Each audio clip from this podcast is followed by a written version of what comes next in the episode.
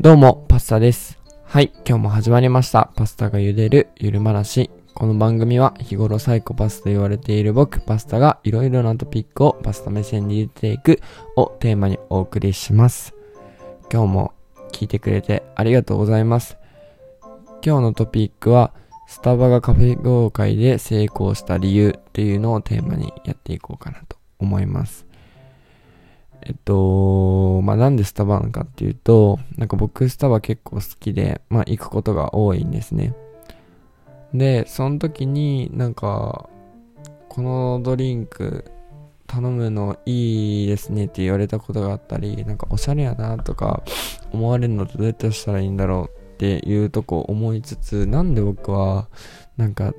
タリーズよりもスターバックスに行きたいのか、サンマルクよりもスターバックスに行きたいのか、タリーズをインスタグラムに上げるんであれば、スターバックスを上げたいっていう風に思ってるのかっていうのをすごい気になって、まあいろんな本読んだり、ネットサーフィンしたりして、ちょっと自分なりにまとめてきたので、ここでシェアしようかなと思っております。まず、皆さんスターバックスに行ったことありますか？多分90%以上の人が行ったことあるって答えてくれると思うんですけど、まあ、その中でも特に女性の方っていうのは行く機会が多いのかなと思います。もうおしゃれな女性の人も行ってるのよく見るし、勉強しに来る高校生の人もよく見るしっていうので、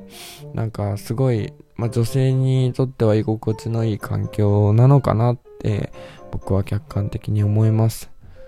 で、まあ、なんでスターバックスがそのカフェ業界で成功したのかなっていうと 3C 分析っていうのでわかるみたいです。えっと、スターバックスのが成長した理由を 3C にまとめると、まず 3C っていうのが、まず大きく3つあって、まあ3つの C なんですけど、まあ自社カンパニーっていうのと、競合、コンペテーターっていうのと、顧客カスタマーなんですけど、まあ、この3つ、自社競合顧客のこの3つで、まあ、分析しますよっていうのがまた 3C 分析っていうものなんですね。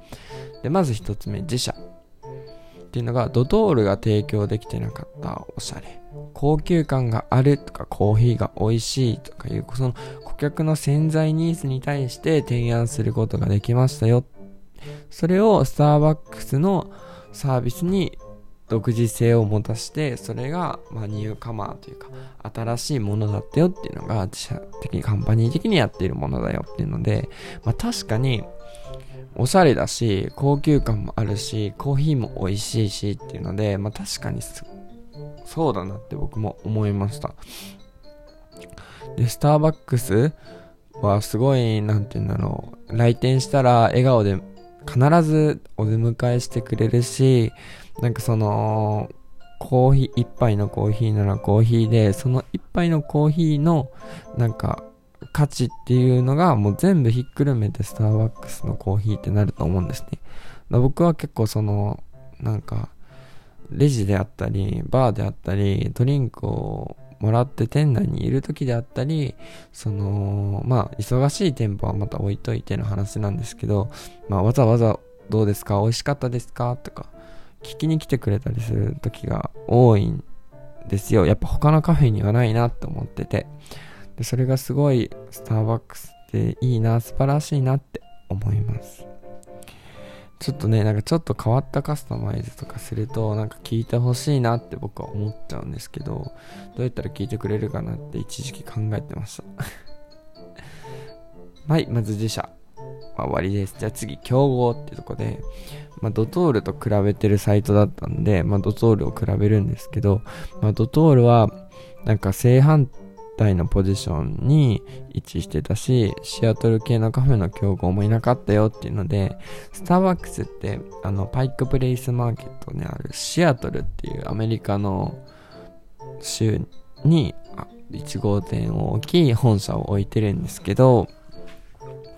まあ、シアトル系のカフェってどんなのっていうと、まあ、そのコーヒーが普及したのも、なんか、市場があるんですね。で、その市場の人が朝早くからそのコーヒーを飲むっていうとこからスタートしてて、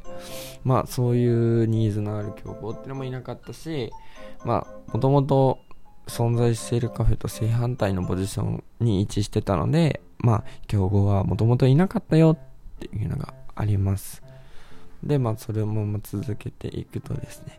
えっと、じゃあ顧客の部分に進んでいきます。えっと、コーヒーチェーン店はドトールが中心になってて、その時に。で、顧客にとっておしゃれ高級感のコーヒーが美味しい、さっき言ったこの3つですね、に応えてるお店が存在しなくて、やっぱそのニーズであったっていうとこで、また同じ自社の話になっちゃうんですけど、結局多分みんなここ潜在的にかおしゃれとか高級感があるコーヒーが美味しいっていうのが良かったのかなってニーズとしてあったんだそのニーズを実現気づいて実現したスターバックスってすごいなって思うんですね。なんか昔ってなんかコーヒーイコールタバコとか結構なんか男の人のなんか趣味とかの風に寄ってたんですけどなんかスターバックスがこのニーズ潜在ニーズをあの体現することによってなんかもうどの年代の人にも、まあ、フラペチーノっていうものを出したことによって、まあ、その高校生であったりすごい子供の小さいお子さんでも飲めるっていう本当に幅広いのを作り出したなって思ってそれはすごいなって思いました。はい。まあ大きくスターバックスが成功した理由はこの3つになります。どう思いますか？皆さんは。確かになって思います？いや、僕私はドトールとかの方がコーヒーは安いしそっちの方がよく行きますっていう方もいるとは思うんですけどまあスターバックスってまあそれなりの値段もしますけどなんかいいよねって思ってしまいますよね僕は思いますはい。で、じゃあそこでもっと細分化していきますね。なんか、その、じゃスターバックスがやってるの？何やってるの具体的に？っていうところを、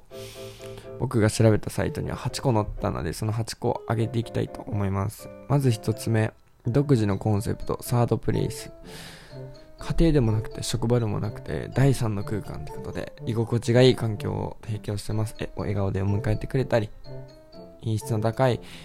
ドリンクやフードを出してくれたりと、素晴らしいですね。褒めることしかしてない。じゃあ2個目、落ち着いた店内、ソファーとかがあって長いできるって、ソファーがあるっていうのはスターバックスが作り出したみたいで、ゆっくりしたいよねって話したいよねって時めっちゃいいなって思います。じゃあ3つ目、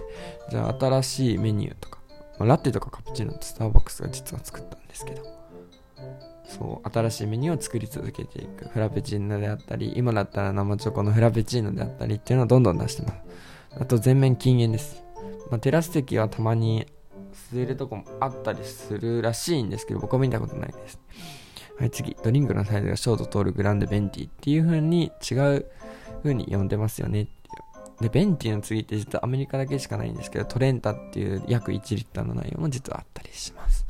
でカスタマイズができるっていうのでお客様に合わせたそのスタイルのドリンクを提供することができますよっていうのが6つ目。じゃあ7つ目バリスタがいるってことで、まあ、バリスタが作ってくれますよっていうと。こ8 8個目テラスを設置してますよっていう部分ですね。まあ確かに全部スターバックスっぽいなって僕はこの8個を聞いてて思いました。でやっぱりその僕が一番すごいなっていうかスターバックスとしてすごいなって思うのは、まあ、独自のコンセプトサードプレイスっていう意味をもっと細分化していくとその従業員の育成であったりとかあの従業員もお客さんもにとってもサードプレイスだったりっていうのを体現実現できてるのはすごいなってここはすごい細分化しても面白いのかなって僕は見てて思いました。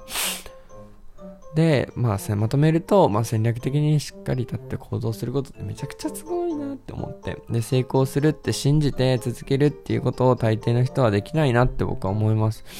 で、僕、例えばそれを僕に置き換えると、まあ、僕はラジオトークで成功するって信じ続けて今頑張って続けてるんですけど、正直に言いますね。応援してくださいと。で、やっぱり続けることって難しいと思うんですよ。今聞いてくれてる中、の人でも、なんかずっと毎日続けてることって、まあ数少ないじゃないですか。で、何か新しいことに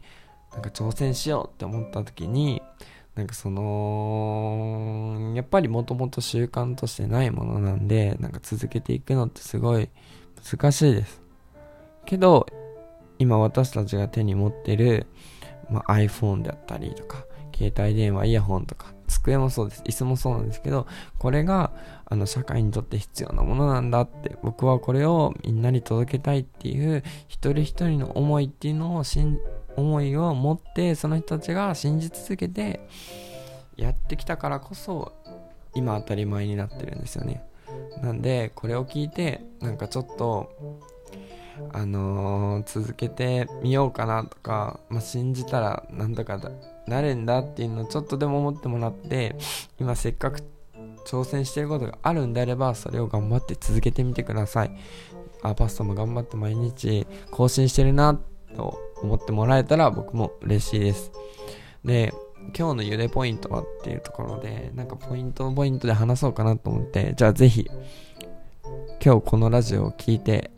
明日でも明後日でも1ヶ月後でもいいんで、スタバに行ったら内装をよく見てください。なんで内装っていうとこで、店舗店舗ごとにこだわりを持って作られてるんですね。例えば、画家さんが直接描いてくれた壁が設置してあったりとか、海を、海をイメージした店内とか、大理石を引き詰めてる店内とか、いろいろあるんですよ。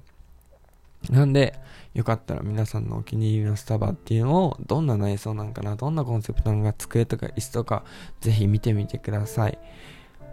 で、それを質問箱にボンボンボンボンこんなんですよって教えてくれたらすごい嬉しいです。で、最後に、じゃあぜひスターバックスに行ったら、僕の今ハマってるドリンク飲んでみてください。めっちゃ美味しいんで。これはキャラメルラテって言うんですけど、スターバックスラテにキャラメルシロップ追加と、ぜひレジで言ってみてください。これがパスタの今一番ハマっているドリンクです。また変わったら随時ライブとかトークでお話ししていこうかなって思います。ありがとうございました。